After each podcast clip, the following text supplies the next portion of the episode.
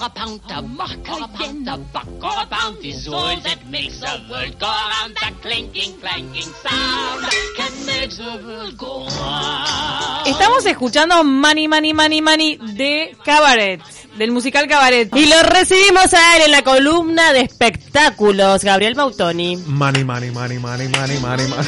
Ay, ¿cómo viniste? ¿Qué pasó Ay. con los Hoy venimos, desheredados? hoy venimos a hablar de desheredados, de gente despechada, que Ah. está muy por encima de todo este clima político que estamos viviendo hoy en día. Mm. Hacen a un costado de la política, no les importa nada, lo único que le importa es su dinero y que sus hijos no sean presos de esa mega herencia que tienen por delante. Porque vos decís que hay algo hasta altruista, en el sentido de decir, a mí esta fortuna me generó tanta infelicidad que a mi hijo no se la voy a dar. Yo creo que quieren pecar de altruistas y lo que terminan siendo son unos cagadores que le arruinan la vida a sus pobres hijos, ¿no es Ah, cierto? bueno, la pregunta es, tanto para ustedes como para quienes están del otro lado. Imagínense el caso utópico de que sus padres fueran mega millonarios Divino. y eventualmente mañana se encontraran donando, lo cual me parece, vamos a separar las aguas, una causa noble y muy buena porque obviamente que de hacerlo así ayudaría a muchas personas, ¿no es cierto? No le quitemos crédito a eso, pero imaginémonos que donaran toda esa fortuna y no nos dejaran un solo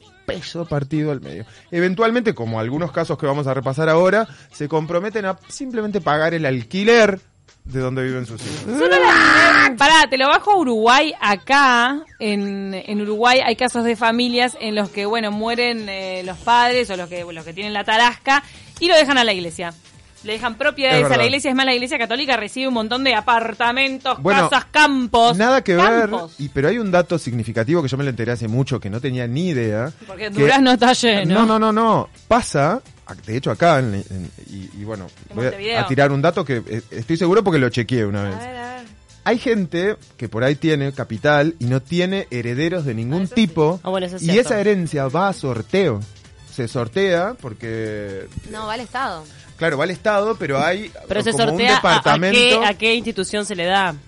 Bueno, ya la parte del sorteo no la tengo muy clara, pero sé que hay una parte, es más, se hace a nivel, en, de hecho dentro del, de la, estaría, lo voy a averiguar si los voy a checar. un listado Porque de dentro de la benefic- intendencia, eh, caritativas Claro, que, que están ser. anotadas para, para ese tipo de donación, pero sí va para el Estado, eso seguro. Yo me acuerdo de un apartamento que fui a ver, eh, estaba en remate y eh, yo estaba buscando vivienda y la plata iba para primaria de una. Porque Mirá. sí, era como una donación que iba directo a primaria del que había muerto. Bueno, yo les cuento que todo esto que estamos hablando surgió un poco por eh, los últimos dichos en estos, en estos últimos días de Diego Maradona, quien a raíz de todos los conflictos que ya todos conocemos con su esposa, sus Muchos hijas y demás, cada vez le siguen apareciendo más hijos, el tipo ata- tiene tantos bienes y capital como hijos en el mundo. Y claro, ya le aparecieron los tres cubanos. Y aunque lo Es deshereda, los hijos ¿eh? no van a recibir mucho. Y no, Y porque claro. la, entre- en la repartija son- y Janina que tenían la esperanza de, ¿viste? De- de de quedarse ser- con todo. ¿Para qué anunció Maradona? Yo estoy mirando. Bueno, Maradona textual dijo, no les voy a dejar nada, ¿No? voy a dar todo lo que yo corrí en mi vida. Me lo voy a tomar Lo todo. ¿Qué va a hacer? Todo pa' acá me, aquí. me lo voy, me lo voy a aspirar. No, mentira. Dijo, lo voy a donar. Esta frase de Diego Maradona que bueno... que pague las pensiones alimenticias mientras esté con vida ya haría bastante. sí. Hay una leyenda que dice que a él no le queda mucho dinero. No le queda, para mí está alardeando, por eso te digo, dice, ay no, los No no tengo. No tiene. Pero lo a que- las cubanas pobres los reconoció cuando ya eran adultos los, los, los chiquilines. Ah, bueno, ahora cambió un poco la tesitura. Ahora ya está como en, en el plan, salió su abogado a decirlo, que está como en un plan más de, ok, reconocerle el hijo rápidamente y, y no, No, dar ya sé, tanta lo que vuelta. pasa que digo, un montón de años la, la bancó la madre sola. O sea, que sea retroactivo de última, yo qué sé. La señora Chloe Villa- Villafañe le contesta algo así como, así como tenés huevos para subir un video a tu Instagram hablando de nuestra hija, espero que los tengas mañana para presentarte en el juzgado, ya que a esta hasta ahora nunca lo hiciste. Básicamente, Ah. Está es la riña, ¿viste? Y bueno, lo que pasa es que hay mucha guita de por medio y, y- y realmente está bravo. Ay, chicas, de aquella boda que presentamos, eh, de aquel auto, de aquel auto con una sidra barata, Se en casa le casaron pidió matrimonio. Sidra caliente. En los 90 se casaron en, ¿en dónde era? En Luna Luna, Park. Park. En el Luna Park. Uy, ya. Bueno, fue parte de tu columna rosa. 1200 invitados. 1200 y mira ahora cómo terminaron. ¿Te ¿Puedo das decir cuenta? que, que esos 1200... Vos- Mirá que eh, Gabriel Mautoni sabe mucho de eventos, sabe mucho de organizar bodas. Bueno, se viene un evento ahora en diciembre acá uruguayo que... mm, ¿Nos vas a invitar? No puedo decir nada, pero... ¿Cómo que no ¿Cómo? podés decir Dale. nada? Entonces no digas nada si no podés Futbolista decir. él, renovación ¿Quién de casa? votos. Ah, Godín no era o no. Bueno, No. Luis Suárez. Luis Suárez, renovación de votos. Luis Suárez hace una renovación nos de ternura. votos. Invitanos. yo En este la mes de diciembre, en una ceremonia muy íntima con eh, invitados muy reducidos. Son su amor de la vida. pero sí, qué No maravilla, ¿no? No, estamos fuera. de ¿Pero la cuánto lista de cumplen de invitados. A mí esas cosas me dan un poco de miedo. Pero La, igual te la a decir- renovación de votos. La gran Tinelli que cuando empieza a, a- mostrar a la mujer, Ah. viste que se pudre todo, tipo, no sé. Sí, no pero en renueve. este caso en este Sofía caso le es tenemos fe. tan amorosa. joven. Me enteré que tenía 30 años. Sofía, Sí, los, los acaba de cumplir. Sí, pensé que era más grande. Sofía es un amor de persona. Todo lo vivido. La O sea, realmente son muy, muy, muy buenos. Este, así que bueno. Pero bueno, a raíz de todo este tema, hemos encontrado en una ardua investigación acerca de los millonarios de este mundo. al hueso. Fui al hueso y hemos dado con personalidades, eh, bueno, millonarias por supuesto, que en algunas oportunidades han declarado algo similar, sin tanto escándalo como el de este muchacho Maradona, pero por ejemplo es el caso, y acá sí hay un poco de barro, no sé si lo conocen a Baron Hilton, que es obviamente el señor magnate, dueño de todo, abuelo él de la Paris. señora Paris Hilton. Claro, París. Este señor tiene eh, nada más que unos tarasca. 47 mil millones de dólares en su haber. Y Toda ¿no la cadena cierto? Hilton. Toda la cadena Hilton, a la cual, o más allá de la cadena, a la fundación, que se llama Conrad Hilton, es a la cual este hombre le va a donar el 97% de su fortuna. O sea, estamos hablando del 97% de esos 47 mil millones de dólares. Ah, bueno, pero 97 hay 3% que queda fuera de esa no, ese donación. 3% fue el que ya se patinó París. Ya se la patinó.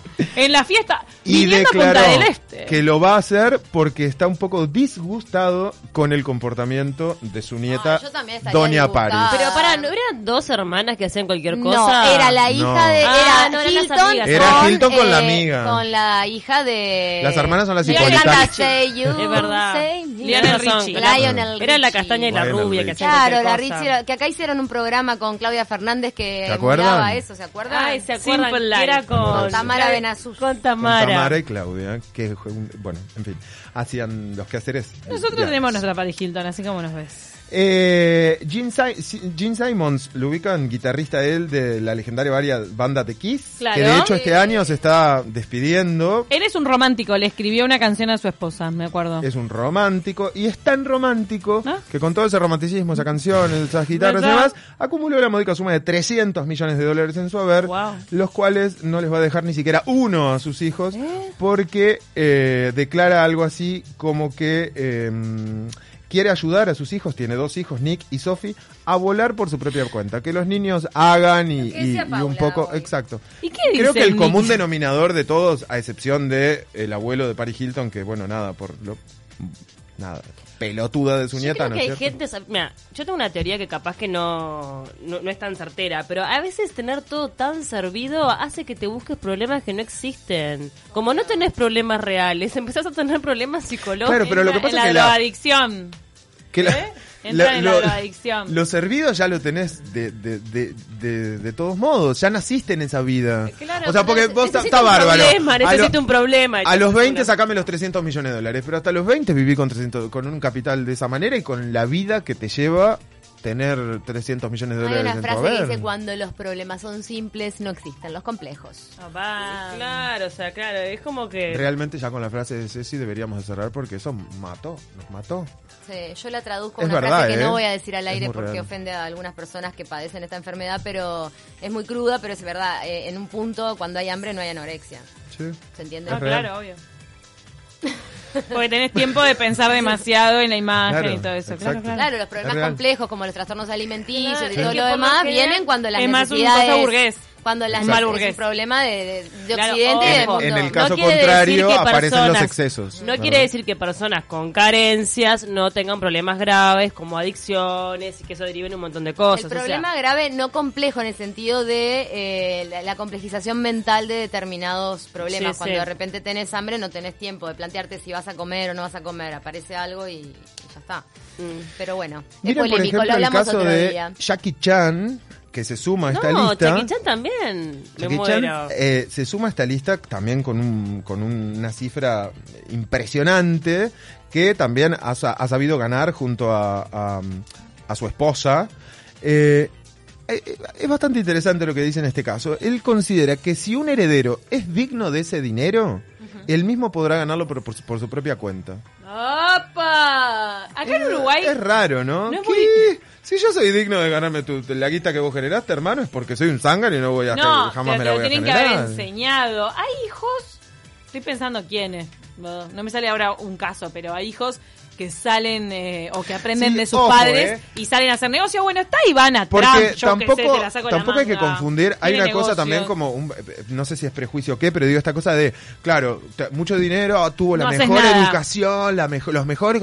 Eso no es signo de que el tipo sea realmente o la hecho, mina una persona... Las empresas- se funden con la tercera generación. mismo, o sea, ojo. Ah, Son muy el- inútiles está el, Claro. el que generó la, la empresa, el hijo que vio el sacrificio del padre, pero el nieto que no vio el sacrificio del hijo Se patinó toda la guita. todo y exacto. manda a todos a esa. Bueno, esa es una ecuación que básicamente se repite en... se en- repite en sí. un montón de No, empresas y- familiares. No, y a veces también pasa que, digo, tiene que mantener eh, la empresa, de repente dedicarse a algo que no le gusta, yo qué sé, son eh, varias cosas. Yo qué sé. Les voy a mencionar rápidamente algunos nombres porque en- el común denominador básicamente es el, el mismo. Pero por ejemplo el caso de Ashton Kutcher y Mila Kunis. Una pareja joven Sí, que ¿qué ya tienen mucho dinero Mucho. también en su haber. Me caen bien. Eh, declaró que bueno que su hijo le, le, ta- le acerca. Él por ejemplo propone eh, que también van a donar, no van a dejarle absolutamente nada a sus hijos, pero sí van a estar a la orden de alguna manera si el hijo o hija quisiera emprender un negocio, ellos van a estar ahí para apoyarlo. Una ayudita. Eh, O sea, en estos casos en decir que que, te desheredan y no te dejan nada no es como serían criollos, no te Yo dejan creo que nada. es una utopía. Te dejan una vida resuelta, pero no la fortuna para manejar esa fortuna porque de repente no le tienen la fe a los hijos para que hagan eh, un buen uso de todos esos millones de dólares.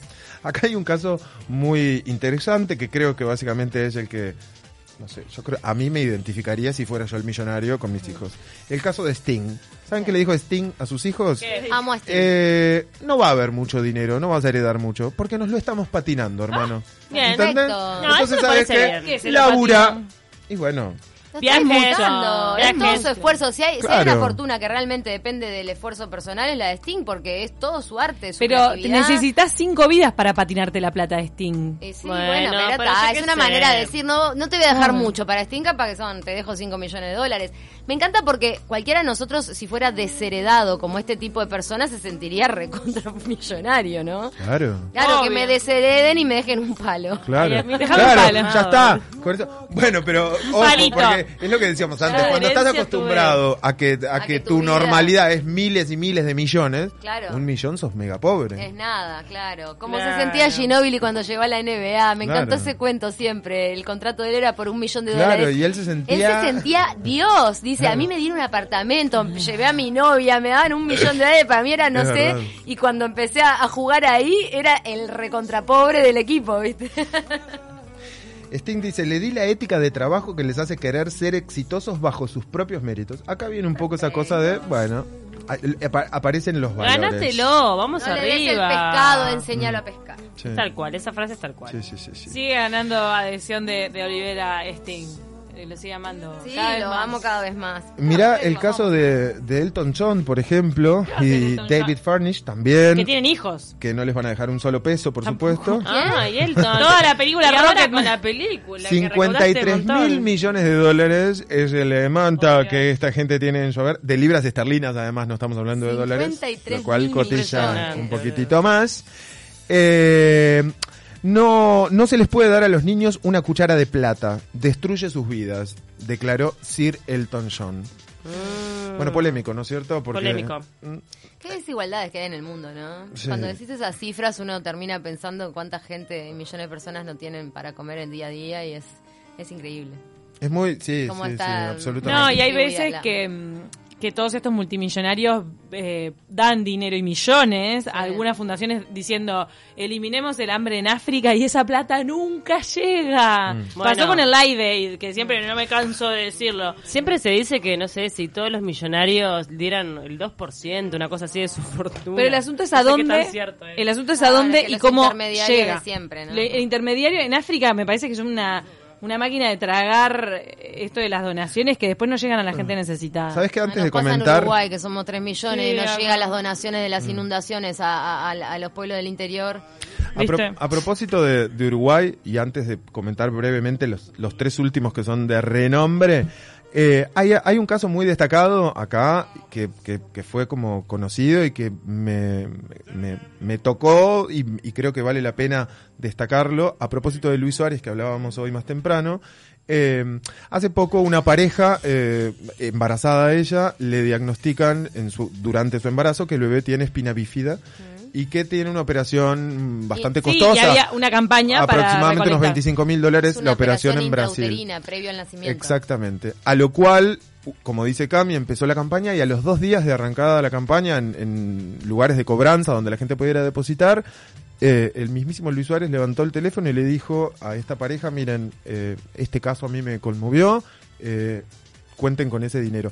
Entonces creo que más allá de que sea Luis Suárez y etcétera, eh, habla un poco de esto de que realmente en el mundo hay un montón de gente. Es más, quizás muchos de estos de quienes estamos hablando, más allá de esta cosa superflua y banal de, de, bueno, que lo estamos tomando un poco como chiste de que no le dejan nada a sus hijos, algunos se la patinen de verdad en cosas, autos carísimos y qué sé yo, y otros sean muy eh, Seguramente estos que tienen este concepto de que los hijos no queden con Exacto. tanta fortuna sean los más Elton John de todos. ha, co- ha- ha colaborado con millones te de puedo causas. asegurar que de forma Sting anónima igual. se Bueno, está patinando exacto. su fortuna en caridad también. Pero la mujer impresionante. lidera una fundación que hace de todo. No, no, la Exacto, fortuna claro. de Sting está distribuida. Son ecologistas, Cuando él dice me lo Sí, estoy patinando, es un poco eso, no lo Claro. estoy dejando a vos, lo estoy repartiendo entre organizaciones caritativas. Y rematamos con tres nombres rápidamente que son... Un bombardeo que hacer. Pa, pa, pa, pa. Bombardeo. Mark Zuckerberg, Michelle Bloomberg y Bill Gates. Ellos tampoco le van a dejar a los hijos. Zuckerberg, tres que son nada. los tres megamillonarios del mundo, dueños del Él está mundo casado con una asiática. no le van a dejar nada a sus hijos. ¿Por qué? Zuckerberg, ¿qué, qué Imagínate dice? ser el hijo de Bill Gates y que ya el tipo 78 mil millones de dólares tiene. Ay, Dios. Ya no sé en qué ranking está. No, en un pero ya momento ¿cuántas fue generaciones podrían no trabajar? Imagínate. Eso, mínimo 10. Un mango. Lo que pasa es que mantener esas fortunas es trabajar también. A veces uno desde acá no lo entiende tanto, pero... Según el No, punto de vista del fundador de un Microsoft, banco y intereses y vivís. Sí, eso sí. Sí, pero viste que cuando tenés, eh, a- o sea, un Bill Gates, ¿cuánta gente depende de que eso siga funcionando para trabajar, para vivir? O sea, también te atrapa, ¿no? No, la, la- claro. la- la dinámica de las empresas que vas creando, me parece. He escuchado en varias entrevistas de empresarios ultramillonarios que no pueden parar la pelota de, de estar metidos en eso para que eso siga en funcionamiento. Porque hay muchas familias que dependen Muchas. de eso, mucha gente. Claro. No pueden ¿cómo parar. se llama Pobres. la peli de Leo DiCaprio? Eh, El lobo de Wall El Street. lobo de Wall Street. Bueno, un poco, yo creo que, que eso se ve reflejado muchísimo en, en- en- en gente muy poderosa con un poder adquisitivo muy grande, ¿no? Como esa ambición de querer más y más y más. O sea, y pero lo que pasa es que en ese rubro, mamita, es el tema de, de jugar con la plata de los otros, que es una locura. Qué Es locura. bravo. Es el tema de los fondos buitres. Chicas, realmente ha sido un placer nadar en esta piscina de dinero en el día de hoy, de la cual no hemos visto un solo Nos peso encantó. partido al medio. Nos Volaron los millones Ay, por aquí. en algo para acá. Nos hizo Ay, fa- sí. fantasear.